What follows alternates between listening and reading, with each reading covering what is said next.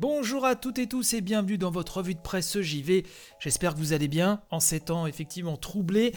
Euh, j'aimerais vous parler ce matin de Sega Sammy. Sega Sammy qui vend la majorité d'une de ses filiales. Hein.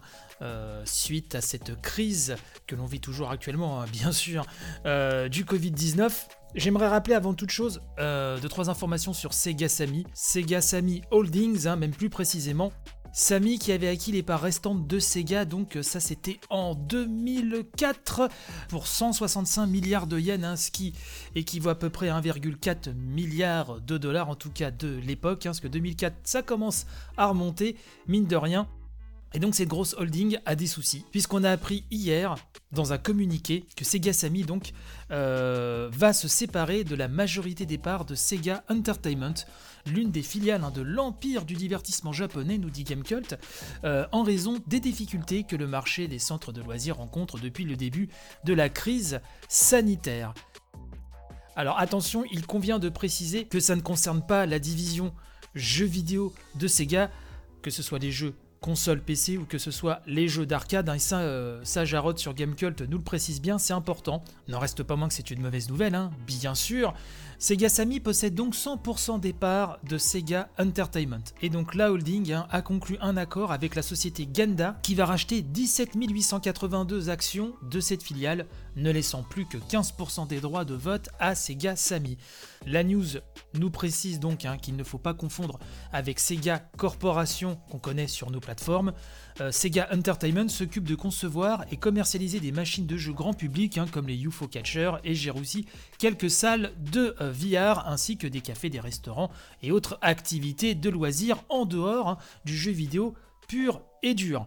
Il est bon de noter nous précise Jarod euh, que Sega Entertainment ne s'occupe pas des jeux d'arcade ou d'un projet comme Virtua Fighter euh, Cross Esports hein, qui a été annoncé au dernier TGS.